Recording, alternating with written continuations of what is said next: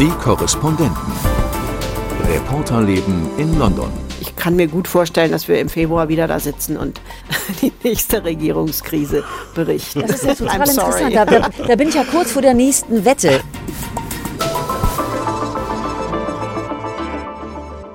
Hallo und herzlich willkommen zum Podcast der ARD London Korrespondenten. Heute mit Christoph Prössel. Hallo. Mit Annette Ditter, die wir von ihrem Boot aus zuschalten. Hallo Annette. Hallo, demnächst müsst ihr mal kommen. Dann machen wir es von hier. Und mit mir im Köhler. Wir würden gerne kommen, nur technisch ist das, glaube ich, nicht ganz leicht. Aber Und bei dir scheint ja die Sonne, obwohl sie hier ein paar Genau. Kilometer weiter nicht Ja, scheint. ja, haben wir soeben habe. gehört. Das genau. ist natürlich technisch absolut einfach. Ich habe hier Internet und alles. Das, das ist keine Ausrede, meine Lieben. Gut, bevor der Wind, bevor es schneit. Wir Ja. werden es jetzt noch mal so machen müssen. Wir haben ja in unserer Extra-Ausgabe, in unserem Emergency-Podcast letzten Freitag schon über die politischen Turbulenzen hier gesprochen. Inzwischen hat Großbritannien einen neuen Premier, bei dem es mit der Aussprache drunter und drüber geht, darf Drunter man und drüber. ehrlich sagen, weil tatsächlich beides zu hören ist. Sunak und Sunak. Und wie wollen wir es halten? Ich glaube, wir lassen das schön divers, oder? Also in der BBC Also das- höre ich auch ganze, alles. Nein, diese ganze Verwirrung ist einfach nur dadurch entstanden, dass das hier auf Englisch, also auf britisch-englisch sagt man Sunak. Es ist ein A mit einem leichten E-Anklang. Und ähm, Sunak ist eigentlich amerikanisch. Und es gibt irgendwie von ihm selbst ein Zitat, das musste er aber in Amerika aufgenommen haben. Der lebt, hat er ja auch lange gelebt. Der würde sich hier so nicht nennen. Also Sunak ist meiner Meinung nach Unsinn. Also und in der BBC wird es immer so, also es ist so ein Sunak. Also Genau. da ist ein E drin, aber es ist eigentlich ein Aber A. Und ich ganz immer wenig. Es ist vielmehr ganz ein A. wenig. Und deswegen würde ich einem Deutschen die Empfehlung geben, Sunak zu sagen. Dann liegt er richtig. Wenn man dem sagt, ein halbes britisches, englisches E, dann endet das immer in Sunak und das ist irgendwie falsch. Also das würde ich nie machen. Und ich habe es gestern gehört, wie die Inder das aussprechen. Er ist ja indischstämmig und die sprechen auch ein ganz klares A. Ja, Also, ja. wir lassen es offen und jeder Beim so, wie er A sich und- Es gab auch wohlfühlt. Genau. amerikanische Präsidenten, bei denen das alles ein bisschen gedauert hat, bis wir uns gesellschaftlich darauf geeinigt hatten. Ja, es gibt viele Firsts bei diesem Premierminister, vielleicht auch wirklich da, was die Aussprache hier in Großbritannien angeht. Sicher ist, Sunak ist nicht nur der erste Premier im Amt, der reicher ist als der König, reicher als der Monarch im Buckingham Palast, also für die Queen hätte das auch gegolten, sondern er ist auch der erste gläubige Hindu an der Regierungsspitze und er ist der erste nicht weiße Regierungschef in Großbritannien.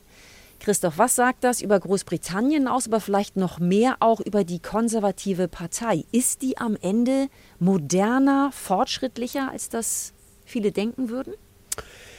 Das ist ja das Bemerkenswerte. Also ich würde an der Stelle auf jeden Fall mit einem deutlichen Ja antworten, dass man hier eine Partei hat, in der deutlich wird, dass offenbar über Grenzen hinweg auch ein solcher Premierminister gewählt und bestimmt wird. Aber man muss natürlich dazu sagen, dass der auch eine Herkunft hat, die schon auch besonders ist. Er kommt jetzt nicht aus einer armen Einwandererfamilie. Er hat sehr wohlhabend geheiratet dazu hin.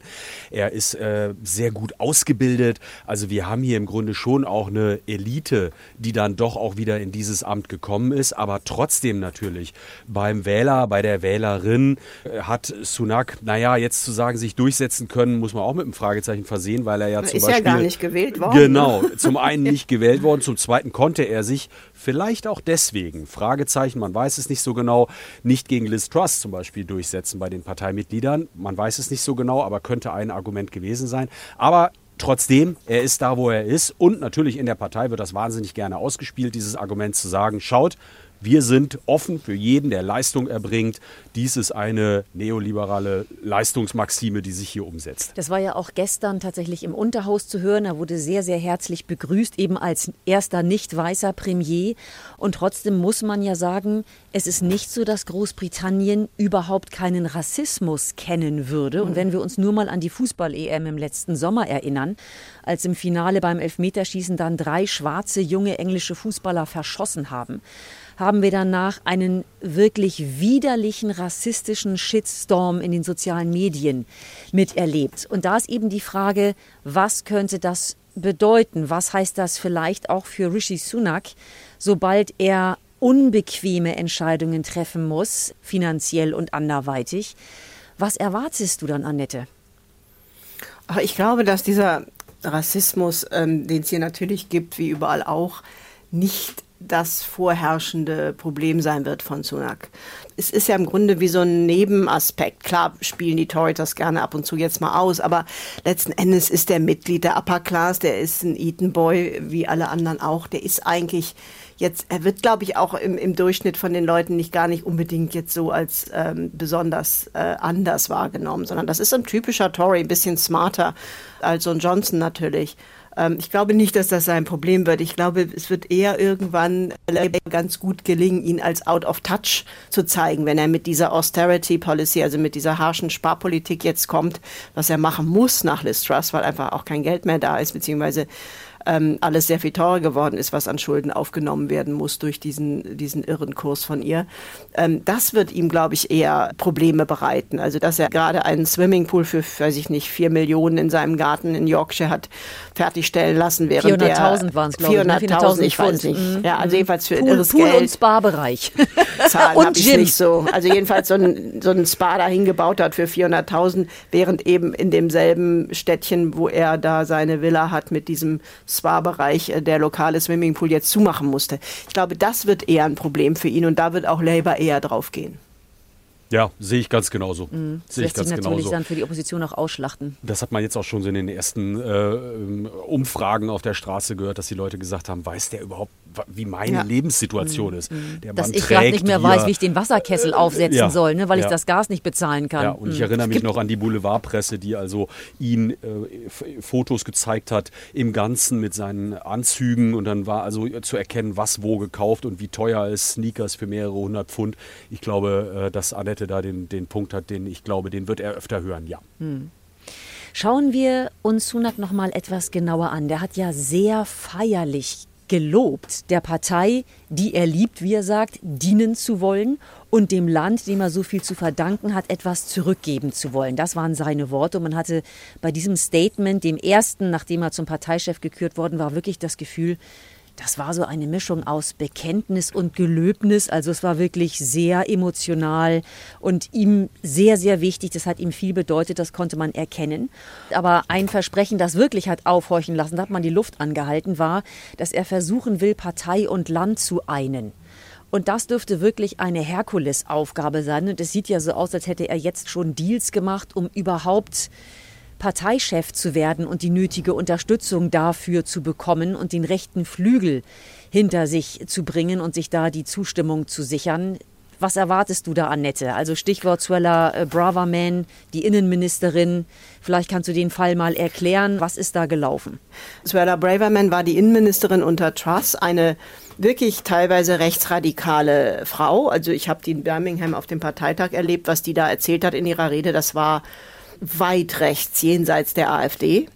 Ähm, sie habe einen Traum, dass die, das erste Flugzeug mit äh, Asylbewerbern, die sie dann nach Ruanda deportieren will, Weihnachten abheben würde. Das war irgendwie völlig irre, ehrlich gesagt.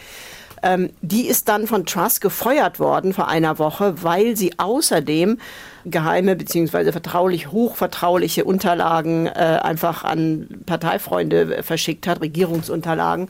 Ein äh, klarer Bruch des Ministerial Codes, also der Regeln hier in Großbritannien für eine Regierung.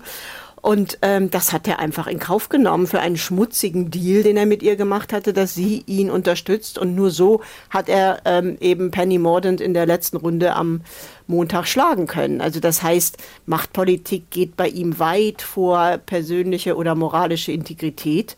Das hat man auch in dem Wahlkampf schon gesehen gegen Liz Truss, wo er äh, eigentlich immer erzählt hat auf den Hustings, was gerade gut ankam. Also da, da war dann dieses smarte Bild des ehrlichen, integren Politikers, wenn man da genau hinguckt, das hält nicht lange. Er ist nicht so ein verwahrloster Lügner wie Boris Johnson, das sicher. Natürlich ist er da ein ganz anderer Typ. Aber er hat das auch ewig mitgemacht. Ja, sehe ich ähnlich, wobei ich da graduelle Unterschiede machen würde. Also klar, Machtpolitiker, klar die Punkte, die du genannt hast, aber ich habe schon den Eindruck, dass er vielleicht auch aus dem, was wir jetzt halt in den vergangenen Monaten gesehen haben, auch mit dem Niedergang von Boris Johnson äh, an der Regierungsspitze, dass er da wahrscheinlich jetzt schon vorsichtiger agieren würde, um zumindest den Anschein äh, zu wahren, dass eine solche ja. Unternehmens- und Feierkultur äh, mit ihm Nein, nicht, er nicht nicht möglich gewesen wäre und das übertragen auf anderes auch. Aber trinkt klar, ja auch er wird nicht. Ja, das Als kommt gläubiger dazu. Hindu. Genau. Aber Nein, der äh, ist auch ein ganz anderer Typ, don't get me wrong, das meine ich damit nicht. Aber bevor man jetzt zu sehr glaubt, aufatmen zu können, ähm, würde ich einfach sagen, Vorsicht, der ist letztlich auch vom ganz, ganz rechten Flügel und macht das auch alles mit. es ist ja auch diese Einheit der Partei. Ne? Das ist ja jetzt so das, das wichtige Signal der Stunde aus Sicht der Tories. Und ich glaube, da sind die auch bereit, Kompromisse in alle Richtungen zu fahren. Und da werden natürlich auch dann die Punkte betont und umgesetzt, die vor allem der rechte Flügel haben will. Das sieht man ja dann auch mit der Besetzung. Wir haben es ja schon besprochen. Suella Braverman, die die Punkte umsetzen will, äh, die du auch schon genannt hast, Annette. Äh, Ruanda-Politik äh, hoffentlich bald abheben. Ja, und wahrscheinlich auch aus dem Europäischen äh, Menschengerichtshof aussteigen, damit das eben auch kein Hinderungsgrund mehr sein kann, diese Flüge durchzuführen. Wo es, glaube ich, ganz interessant wird übrigens, apropos, ähm, und wo, wo möglicherweise was anderes jetzt passiert als unter Johnson, das ist, wenn es um das Nordirland-Protokoll und diese ganzen Streitereien um den Brexit-Deal mit der EU geht. Da kann ich mir nicht wirklich vorstellen, dass er da dem rechten Flügel nachgibt und wirklich das, was die ja wollen, nämlich einen Handelskrieg mit der EU anfängt. Denn das ist etwas, wo er eben wirklich rationaler ist und sich einfach auch die Zahlen anguckt. Und bei der desolaten Lage der britischen Wirtschaft im Moment, ohne zuzugeben, dass der Brexit ein Fehler war, schon, glaube ich, versuchen wird, ein bisschen umzusteuern und ein bisschen mehr in Richtung Kompromiss ähm, mit Brüssel zu kommen. Und das wird interessant, wie weit und wie lange der rechte Flügel das dann mitmacht mit ihm, ohne dass das ganze Ding wieder in die Luft fliegt.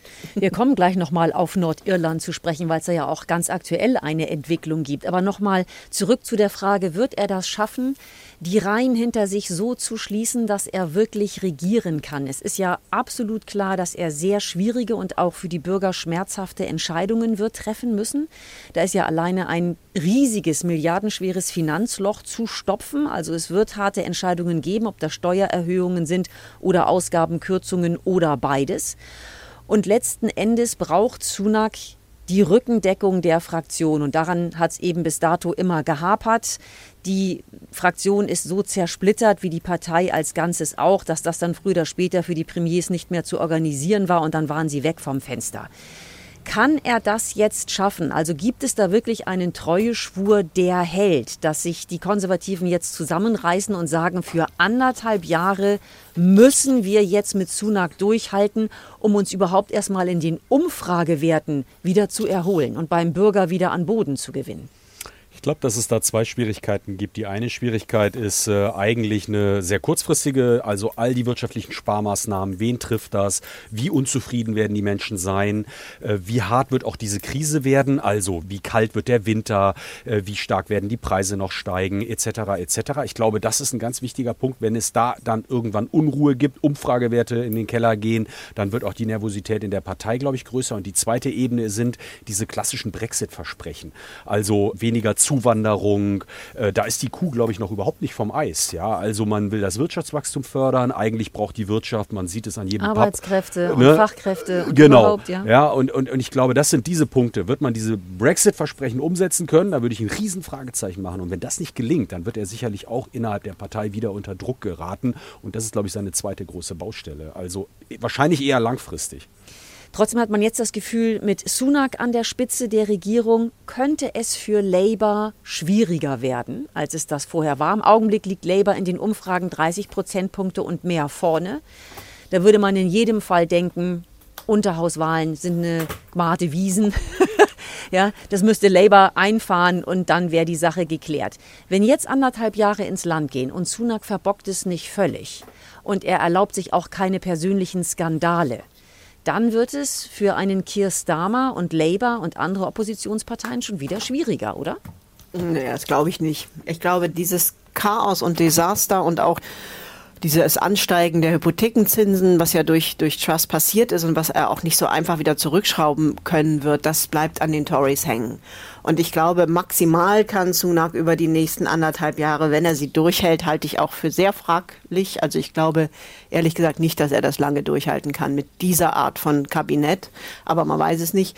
Muss man abwarten jetzt, wie sich das entwickelt. Aber ich denke, dass er in dieser relativ kurzen Zeit das nicht hinkriegen wird, ähm, das Rad so rumzureißen, dass ähm, das Labour diesen irren Vorsprung, den sie im Moment haben, ähm, komplett äh, verspielt. Also da müssten auch die Labour-Leute riesige Fehler machen. Also ich denke, wenn der kann maximal, ähm, sagen wir mal, den Absturz der Tories bei den nächsten Wahlen nicht ganz so dramatisch werden lassen. Und das ist wirklich der Punkt, auch was Christoph eben gesagt hat, wenn die Werte jetzt noch weiter runtergehen über den Winter oder weil er sonst wie unpopuläre Maßnahmen an, anfängt und ja wahrscheinlich auch vornehmen muss, dann kann es sein, dass die Partei ganz schnell wieder nervös wird und dass dann eben anhand dieser Bruchlinien das ganz schnell wieder in die Luft fliegt. Ich halte es für extrem volatil, was er da jetzt versucht. Und ich kann mir gut vorstellen, dass wir im Februar wieder da sitzen und die nächste Regierungskrise berichten. Das ist ja total interessant. Da, da, da, bin ich ja kurz vor der nächsten Wette. Ich würde wetten, dass er jetzt anderthalb Jahre oder wie lange das dauert bis zur nächsten Wahl, könnten ja auch noch zwei Jahre sein von hier aus gesehen, dass er die durchhält. Und Lasst du uns sagst, wetten. glaub, Pass auf, Annette, Imke ist stark. Ja. Doch, ich glaube das wirklich. Das wird die Partei sich nicht noch einmal erlauben. Es ist ja auch kein anderer Kandidat da, der sich aufdrängt. Er ist intelligent, er ist smart, er wirkt solide. Die Ausgangslage ist verheerend schwierig, aber das wäre sie für jeden anderen auch. Also wer sollte es machen? Aber soll sich mal Christoph positionieren. Wie schaut es denn aus mit Mr. Sunak? Bleibt find, der, geht der wieder oder? Ja, also ich finde, was Annette sagt, äh, kann ich ja total nachvollziehen, aber ich kann mir einfach nicht vorstellen, dass die Werte so bleiben, wie sie sind. Ich glaube, die werden sich deutlich erholen und anderthalb Jahre ist einfach ein wahnsinnig langer Zeitraum. Und ich habe die äh, Vermutung, Eben. ja genau, in beide Richtungen. Aber irgendwie will ich den Sieg für Labour Ende 2024, den kann ich mir sicher noch nicht vorstellen. Ich kann mir alles vorstellen. In diesem Land, nach diesen Wochen, nach diesen Monaten. Ähm, scheint mir das auch möglich, dass äh, selbst äh, die Konservativen da nochmal eine, eine fünfte Amtszeit wäre das ja dann, ne? Für sich nee, entscheiden. Also das glaube ich nicht. Da müsste schon echt viel passieren. Also da, das ist alles möglich, ne? aber da müsste wirklich schon eine Menge passieren, ja. dass Sunak das wieder einholen kann. Ich glaube wirklich, der wird irgendwann wieder über diesem rechten Flügel stolpern. Ich meine, Steve Baker hat sich hingestellt, einer dieser ja. ERG-Leute vom rechten Flügel, und gesagt, wenn das Nordirland-Protokoll nicht in der Luft zerfetzt wird, dann werden wir diese ganze Kiste wieder in die Luft fliegen lassen. Ja. Und das heißt Handelskrieg mit der EU, was die wollen. Und die werden wieder es darauf hinzutreiben. Und das wird interessant. Es kann durchaus sein, dass Sunak da ähm, intelligenter und geschickter mit umgeht und das umschiffen kann. Den kann sich Großbritannien nämlich nicht leisten, diesen Handelskrieg, ohne das so eskalieren zu lassen. Aber da wird es ganz schwierig an der Stelle, glaube ich. Und die sind absolut unbelehrbar, diese Truppe. Und das sind viele, das sind 30, 35 Leute. Das reicht, um dieses ganze Unternehmen Sunak wieder in schwere schwere Un Untiefen zu senken. Also bis jetzt ist noch kein Wetteinsatz ausgelobt, vielleicht. Aber äh, Urlaub bis Februar gestrichen. Nein, bis Februar Na, toll. gut. Das wäre meine, meine Wette. Also die ein paar Monate haben wir jetzt Ruhe, glaube ich, mhm. aber ähm, nicht anderthalb bis zwei Jahre. Das ist mein Bauchgefühl, aber es kann natürlich totaler Quatsch. Was ist, ist ja der auch wahnsinnig schwer, hier überhaupt Annette. irgendwelche Prognosen zu machen. Der Was ist der Wetteinsatz? Ach Gott, was kann man denn hier noch wetten in diesem Land? Man kann immer gut essen gehen. Gin Tonic oder ähm, ja, oder ihr müsst dann auf, zu mir aufs Boot endlich mal kommen. Wir machen den Podcast dann von hier, wenn ich gewinne. Gut, schauen wir mal. Lasst uns noch einmal zurückspringen nach Nordirland. Das haben wir ja vorhin ja schon kurz angesprochen. Eine ganz aktuelle Entwicklung. Es könnte nämlich sein, dass in dieser Nation Neuwahlen anstehen. Ich muss dazu sagen, wir zeichnen Donnerstagnachmittag auf in diesem Fall und heute Nacht, in der Nacht zu Freitag, läuft dann eine Deadline ab. Also vielleicht sind wir dann, wenn Sie, wenn du das hier jetzt hörst, auch schon an dem Punkt, dass Neuwahlen verkündet worden sind. Christoph, was ist da los? Ja, sieht alles danach aus. Die DUP, das ist ja äh, eine loyalistische Partei, die bislang immer stärkste Kraft war in Nordirland bis zu den letzten Wahlen, dann von der Sinn Féin überholt worden ist. Ähm, dort muss es eine Regierung geben aus den fünf starken Parteien, die sich gemeinschaftlich dort zusammenraufen müssen. Und die DUP hat genau das in den vergangenen Monaten Monaten blockiert, sagt, die Grenzkontrollen zwischen Großbritannien und Nordirland müssen wegfallen, sonst gehen wir in keine Regierung. So, da stehen wir jetzt. Äh, London, schwierige Situation, die Regierung. Verhandlungen äh, liefen äh, dann natürlich nicht, weil es Wichtigeres gab, weil es äh, Probleme gab, den äh, Parteivorsitz zu klären und, und, und. Insofern ist die Zeit geronnen, verflossen und jetzt stehen wir eben an genau diesem Punkt. Eine Frist läuft, läuft ab, äh, eine Regierung hat sich nicht gebildet und sehr wahrscheinlich ist, dass morgen dann verkündet wird, dass es Neuwahlen gibt, wahrscheinlich Mitte Dezember. Ob danach dann aber eine Regierung sich wird bilden können, ist auch mit einem fetten Fragezeichen versehen. Also für viele regionale Entscheidungen in Nordirland, gerade auch angesichts eines kalten Winters, hoher Energiepreise, eine echt ärgerliche, eine echt schlimme Situation. Ja, und vielleicht bestätigt man dann einfach nur allen nochmal, dass man sich in einer totalen Sackgasse befindet. Äh, klar, also ich habe heute auch ähm, eine Sache gehört äh, hier bei einer Kollegin, äh, die das nochmal ausgeführt hat, beispielsweise wenn es um diese 400 Pfund geht, die jetzt alle im Vereinigten Königreich erhalten sollen als Hilfe für die für hohen die Energiepreise. Ja. Das ist überall in den drei Landesteilen Schottland, ähm, England, Wales gut geregelt, aber in Nordirland steht halt die Regelung noch aus und das zeigt einfach, wie pressierend das eigentlich auch ist. Äh, der Winter steht vor der Tür, äh, viele sind angewiesen auf diese Zahlung äh, und diese Regionalregierung bildet sich derzeit nicht. Und das ist natürlich auch für viele Parteien dort äh, hochnotärgerlich, die äh, Wahlkampf gemacht haben, sich einsetzen dafür. Die werden auch bezahlt übrigens, diese Politiker, die jetzt nicht zusammensitzen können oder nicht zusammensitzen wollen im Fall der DUP-Abgeordneten. Also es ist schon schon eine ziemlich ärgerliche äh, Geschichte. Ja, die Leute wollen einfach eine Regierung, eine, die funktioniert, eine, die für sie arbeitet und de facto geht gar nichts.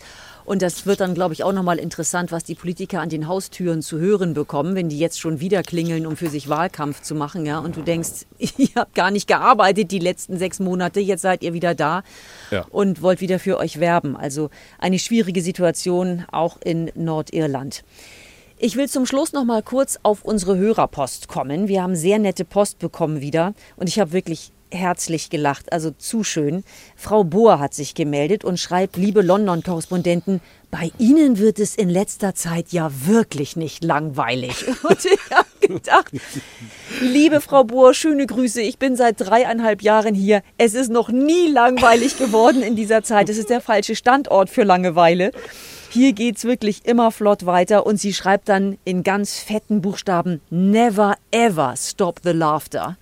Ja, das ist nochmal eine Reaktion darauf, dass wir doch bitte auch lachen sollen und es dürfen hier in unserem Podcast. Dann eine Zuschrift von Herrn Bauerbach. Wir haben Post aus Nigeria. Wow. Ja, der lebt und arbeitet offensichtlich in Nigeria und äh, schätzt unseren Podcast sehr. Und da heißt es unter anderem, ein angenehmer, entspannter und fundierter Hörgenuss. Freuen wir uns auch. Vielen Dank. Und dann haben wir nochmal herzlich gelacht, oder ich zumindest bis dato, über Frau Schaar. Die sagt auch vielen Dank für äh, die informativen und lustigen Berichte aus Großbritannien. Und dann heißt es unten drunter, gerne weiter so alles Gute und immer eine schnelle Pizzabäckerin in Reichweite. Und das finde ich also wirklich entzückend. Das ist eine Anspielung. Das ist eine Anspielung, genau, weil Gabi letzte Woche in unserem Emergency Podcast erzählt hat, sie war mal kurz raus, wollte sich zum Mittagessen eine Pizza holen. Dann kam die Eilmeldung, gleich tritt äh, Liz Truss in 10 Downing Street vor die Tür und es gibt eine äh, Bekanntmachung, was dann klar war, dass das ihr Rücktritt sein würde. Und dann hat sie zur Pizzabäckerin gesagt, sie haben noch 14 Minuten. sie haben noch 14 Minuten, meine Pizza fertig zu machen, dann muss ich zurück. Wo ich auch dachte, wie weit sind wir gekommen? Ne? Also hier ja. sind schon alle dann mitgerissen und müssen sich da unserem Zeitplan unterordnen. Ja, also vielen Dank, haben wir uns sehr gefreut. Und wer uns schreiben möchte, kann das jederzeit tun unter podcast.london.ndr.de. Wir freuen uns über Kommentare, Anregungen und Zuschriften. Und damit sagen wir Tschüss für heute. Das war der Podcast mit Christoph Prössel. Tschüss. Mit Annette Dittert. Tschüss. Und mit mir im Köhler. Tschüss, bis nächste Woche. Die Korrespondenten. Reporterleben in London. Der Großbritannien-Podcast von NDR Info. Das ist eine Nachricht von Anonymous, dem Hacker-Kollektiv. Hier erklären sie Wladimir Putin, dem russischen Präsidenten, den Krieg. Und wir haben uns gefragt, wer ist eigentlich Anonymous heute? Und sind auf eine Geschichte gestoßen voll verdeckter Operationen, Spioninnen und Menschen, die online in den Krieg ziehen. But I don't care even if I die doing what I do. Legion, Hacking Anonymous. In der ARD Audiothek und überall, wo ihr Podcasts hört.